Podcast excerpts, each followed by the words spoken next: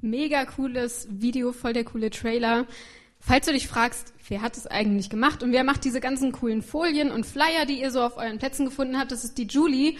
Sie weiß nicht, dass ich das jetzt sage und sie steht auch nicht gerne im Mittelpunkt, aber wenn du sie noch nicht kennst, solltest du sie kennenlernen. Sie steht dort hinten und ähm, guckt gerade so ein bisschen und bedankt sich, dass ich das jetzt sage, aber gern geschehen. Julie hat eine coole Geschichte, die kommt nämlich aus den USA und wohnt jetzt in Erfurt. Also falls du dich fragst, wie passiert sowas, lernen sie nachher kennen. Falls du mich auch noch nicht kennst, mein Name ist Katharina, ich bin die Frau von Kevin, dem Pastor hier in der Connect-Kirche.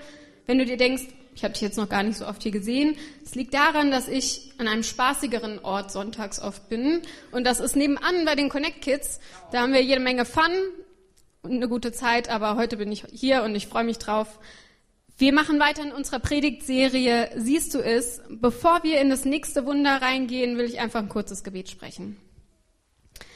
Jesus, ich danke dir für diesen Morgen. Ich danke dir, dass wir dich schon kennenlernen durften, in den Wundern lesen durften, wie du einfach großartige Dinge getan hast. Ich danke dir, dass wir großartige Dinge von dir heute erwarten dürfen. Ich danke dir, dass du hier bist, dass kein Weg zu weit ist für dich, um uns zu begegnen. Danke, Jesus. Amen. Falls du deine Bibel dabei hast, hol sie doch gerne mal raus. Wir wollen gleich in den Text gehen. Wenn du keine dabei hast, gar kein Problem. Du kannst dir nachher am Connect Point eine abholen und einfach jetzt parallel auf den Screens mitlesen. Wir sind im Johannesevangelium, das im zweiten Teil der Bibel im Neuen Testament. Im Kapitel 5 geht's heute weiter und ich lese ab Vers 1. Danach ging Jesus zu einem der jüdischen Feste nach Jerusalem hinauf. Innerhalb der Stadtmauern, in der Nähe des Schafstores, befindet sich ein Teich mit fünf Säulenhallen, der auf Hebräisch Bethesda genannt wird. Scharen von kranken Menschen, Blinde, Gelähmte oder Verkrüppelte lagen in den Hallen. Einer der Männer, die dort lagen, war seit 38 Jahren krank. Als Jesus ihn sah und erfuhr, wie lange er schon krank war, fragte er ihn, Willst du gesund werden? Herr, ich kann nicht, sagte der Kranke. Ich habe niemanden, der mich in den Teich trägt, wenn sich das Wasser bewegt. Während ich noch versuche hineinzugelangen, steigt immer schon ein anderer vor mir hinein. Jesus sagte zu ihm, Steh auf, nimm deine Matte und geh. Im selben Augenblick war der Mann geheilt. Er rollte die Matte zusammen und begann umherzugehen. Doch dies geschah an einem Sabbat. Und das wollten die führenden Männer des jüdischen Volkes nicht dulden. Sie sagten zu dem Mann, der geheilt worden war, du darfst am Sabbat nicht arbeiten. Es ist gegen das Gesetz, diese Matte herumzutragen. Er entgegnete, der Mann, der mich geheilt hat, sagte zu mir, nimm deine Matte und geh. Wer ist dieser Mann, der das zu dir gesagt hat, fragten sie. Der geheilte Mann wusste es aber nicht, denn Jesus war in der Menge verschwunden. Später traf Jesus den Mann im Tempel wieder und sagte zu ihm, du bist jetzt gesund. Nun hör auf zu sündigen, damit dir nicht noch etwas Schlimmeres widerfährt.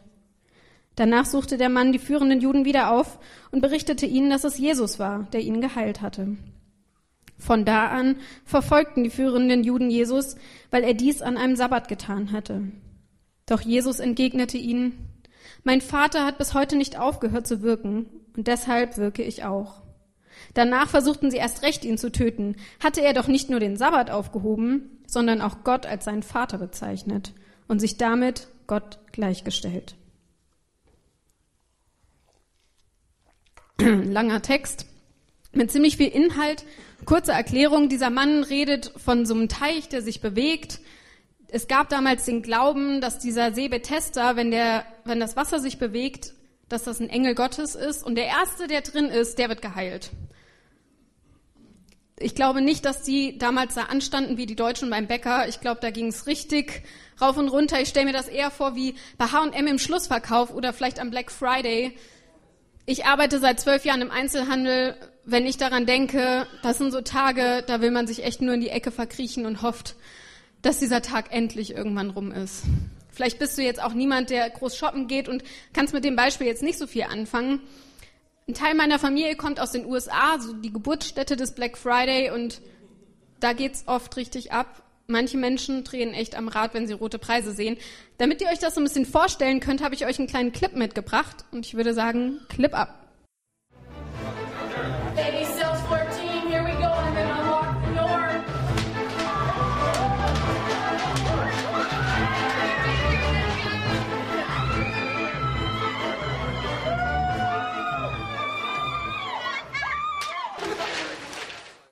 Okay, selbst wenn man kein Englisch kann, hat man, glaube ich, verstanden, dass sie da echt total durchdrehen. Und falls ihr es gesehen habt, das war 4 Uhr morgens. Also, und da geht es nur um eine reduzierte Wii oder Playstation. So bei am See Bethesda ging es um Heilung. Ich kann mir vorstellen, dass es da auch echt richtig krass zuging. Abgesehen davon, dass da unglaublich viele Leute waren, die krank waren und unbedingt geheilt werden wollten, sah es da, glaube ich, auch echt nicht so lecker aus. Wenn ich an diesen See denke, dann kommt mir so eine Sache in Sinn. Ähm, ich weiß nicht, ob ihr die Sendung kennt, Duell um die Welt.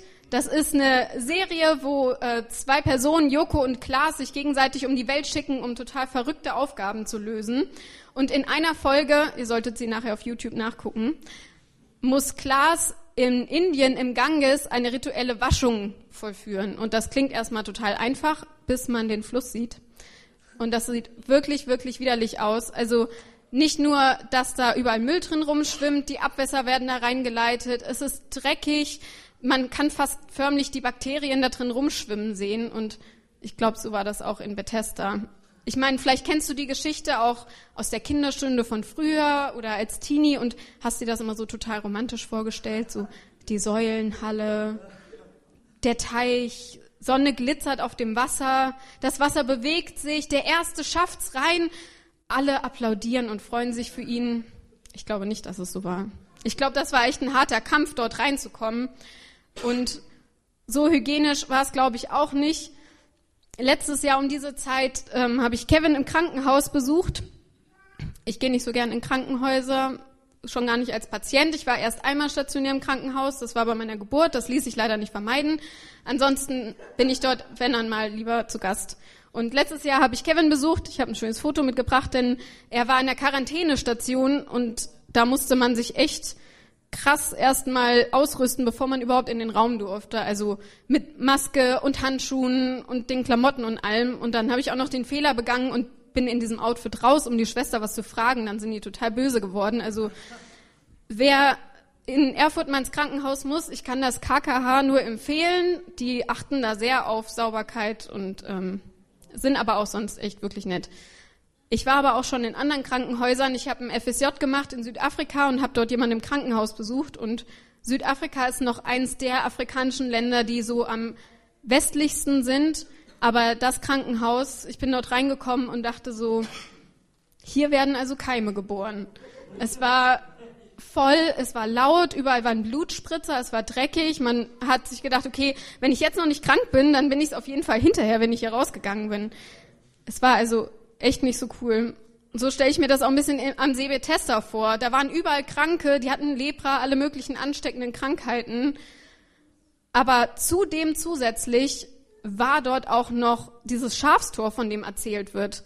Das heißt, in, dem, in diesem See sind nicht nur die Kranken rein, die geheilt werden wollten, sondern die Schafe wurden durch das Schafstor getrieben, um dort gewaschen zu werden, um dann hinterher im Tempel geopfert zu werden.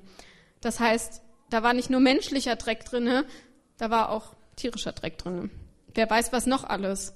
Interessant finde ich, dass es überhaupt erwähnt wird, dass da dieses Schafstor ist und die Schafe auch dort sind, denn Jesus greift das Beispiel der Schafe ein paar Kapitel später wieder auf. In Kapitel 10, in Johannes 10, Vers 14 sagt er, ich bin der gute Hirte, ich kenne meine Schafe und sie kennen mich. Jesus ist der gute Hirte. Er kommt nicht zu den Lämmern dort, sondern er kommt zu den Menschen dort. Denn für Jesus ist kein Umweg weit, zu weit, um uns zu begegnen. Jesus war der Umweg nicht so weit, diesem Mann zu begegnen, um für ihn dort da zu sein, um der gute Hirte zu sein, um ihm Heilung zu schenken. Du und ich, wir sind nicht zu weit weg von Jesus, als dass er uns heute begegnen möchte. Und Jesus fragt diesen Mann, was kann ich für dich tun? Ist es nicht offensichtlich, was er für ihn tun kann? Der Typ ist gelähmt, also will er wahrscheinlich laufen. Aber Jesus zieht keine voreiligen Schlüsse. Er fragt ihn, denn er weiß, nur jemand, der Hilfe möchte, dem kann er auch helfen.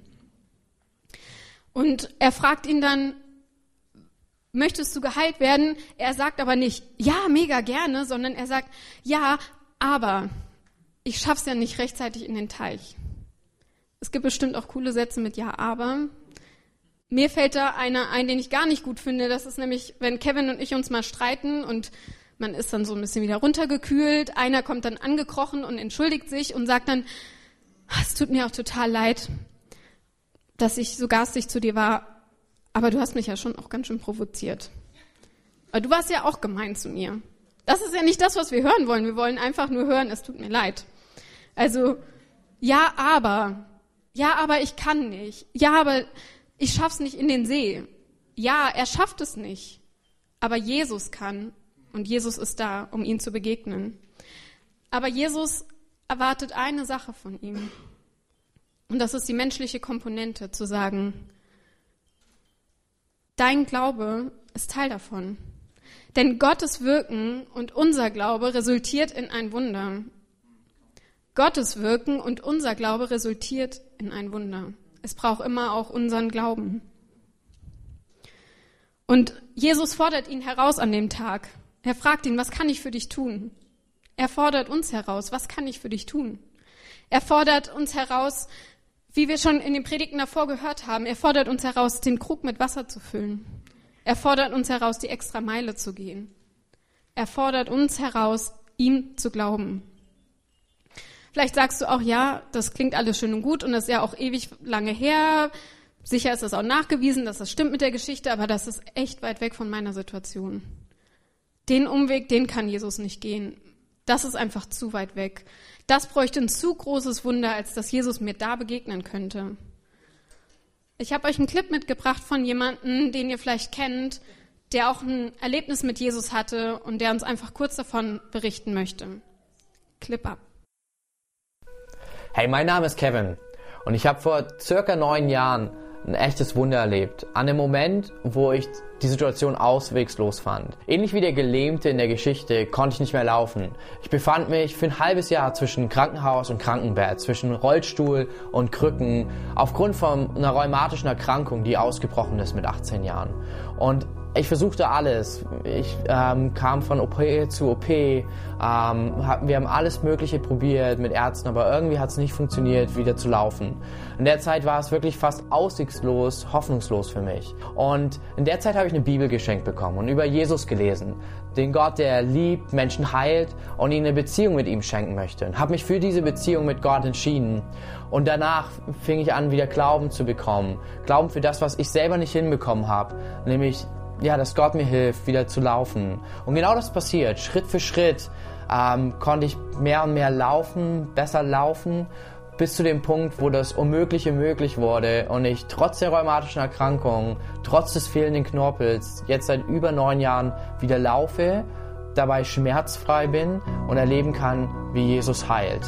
Und das ist das Wunder, wo Gott aus meinem Auswegslos und aus dem, wo ich es selbst versucht habe, gesagt hat, ich kann und mache aus, aus, aus ja, gewöhnlich etwas Außergewöhnliches. Hammer, lass uns mal Jesus einen Applaus geben dafür.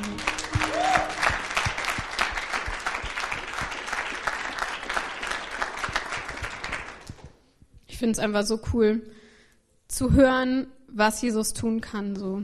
Jesus war auch nicht so weit weg für Kevin.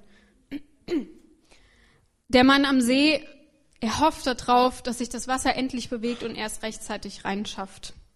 Geht es uns vielleicht manchmal auch so, dass wir hoffen, dass sich das Wasser bewegt, aber innerlich denken wir, jemand anders wird es eh vor mir reinschaffen. Jemand anders wird die Gebetserhörung bekommen, jemand anders wird das Wunder erleben, aber meine Sache ist Gott vielleicht nicht so wichtig. Meine Sache ist vielleicht nebensächlich, meine Sache ist vielleicht einfach zu unwichtig. Warum sucht sich Jesus gerade diesen Mann aus, um ihn zu heilen? Das habe ich mich immer gefragt, wenn ich diese Stelle gelesen habe. Es steht, dass er 38 Jahre lang krank war. Ergo, er war mindestens 38 Jahre alt. Vielleicht war er sogar älter. Vielleicht ist er als Kind krank geworden. Wir wissen es nicht. Es steht da nicht. Auf jeden Fall war er schon eine ganze Weile dort. Er hat garantiert schon viele Leute kommen und gehen sehen an dem See. Warum sucht Jesus nicht jemand aus, der noch jung ist, der sein ganzes Leben noch vor sich hat? Für die damaligen Verhältnisse war der Typ echt schon relativ alt. Man könnte fast sagen, über dem Verfallsdatum. Warum sucht Jesus ihn aus? Ich glaube, dass Jesus uns damit zeigen möchte, hey, es ist nie zu spät für ein Wunder. Es ist nie zu spät für ein Wunder. Wenn du letzte Woche da warst in, im Gottesdienst, hast du gehört, dass es auch für Kevins Oma nicht zu spät war. Es ist eine mega coole Geschichte. Falls du die Predigt noch nicht gehört hast, ermutige ich dich, hör rein bei YouTube oder Spotify. Es ist echt eine coole Sache. Es ist nie zu spät für ein Wunder. Egal wie alt du bist, egal wie weit weg du dich fühlst von Jesus, er ist da und er will uns begegnen. Und der Mann geht hinterher zum Tempel. Es steht dort nicht warum. Vielleicht will er Gott danken. Vielleicht ist es auch einfach auf dem Weg. Und er ist auf der Suche nach Familienmitgliedern, nach alten, bekannten Gesichtern. Er war 38 Jahre lang an diesem einen Ort. Auf jeden Fall wissen wir, dass der Tempel in der Nähe war, denn die Schafe wurden dort gewaschen in Bethesda, um dann dort im Tempel geopfert zu werden. Wisst ihr, was Bethesda heißt? Ich wusste es nicht. Bethesda bedeutet Haus der Gnade. Die Menschen haben dort sich etwas erhofft. Die Kranken haben dort etwas erwartet von diesem See, was er ihnen erfüllen soll, was der See gar nicht kann, was eigentlich nur Gott kann. Aber es ist nicht manchmal so, dass wir andere Dinge und äußere Umstände zu unserem persönlichen Bethesda machen, anstatt auf Gott zu vertrauen? Dass wir denken, ich schaff's alleine. Ich muss nur positiv genug denken. Ich muss nur gut genug sein. Ich muss es nur wirklich wollen. Dann schaffe ich es. Dann kriege ich es hin. Ich kriege das alleine hin. Ich brauche niemanden.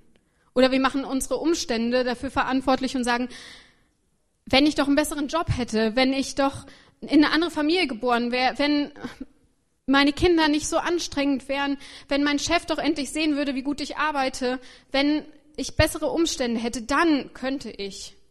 Dann. Und wir machen anderes dafür verantwortlich und sagen, ja, aber ich kann ja nicht. Aber ich kann nicht. Genau das macht auch der Gelähmte. Er will es auch alleine schaffen. Er verspricht sich von diesem See Heilung. Jesus begegnet ihm im Tempel und erinnert ihn daran, wer ihn geheilt hat. Und sagt, hey, verfall nicht in alte Muster.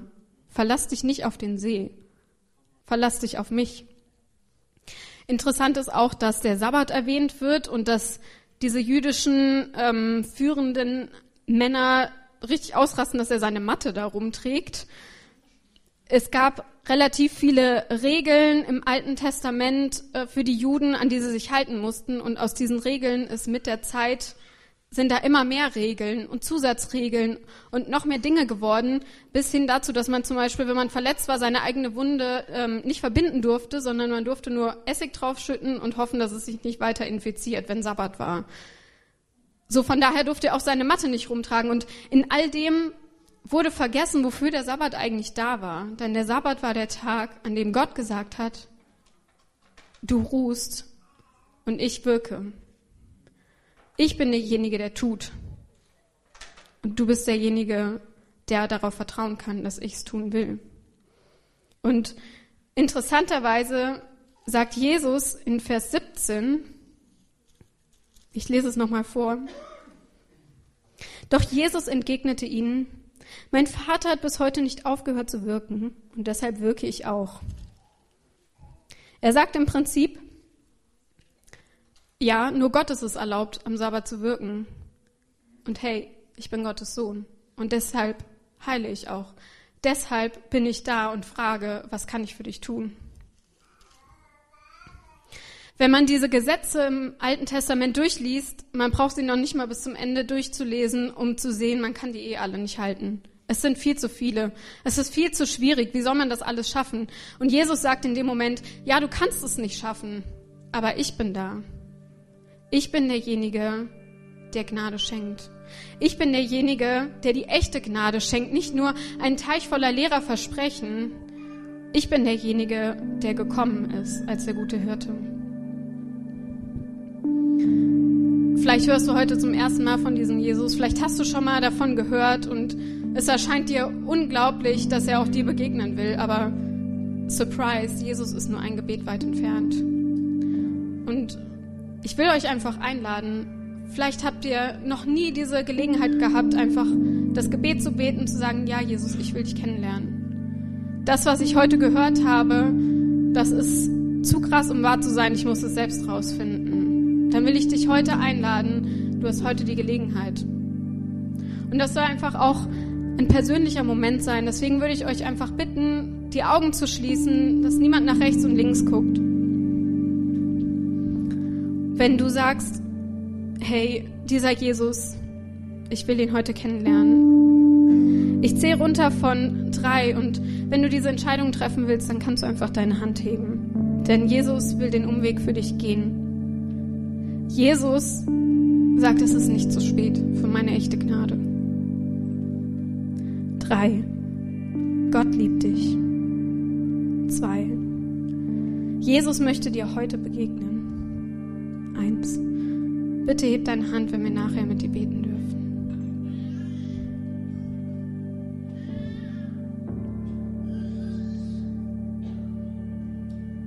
Ihr könnt die Augen wieder aufmachen.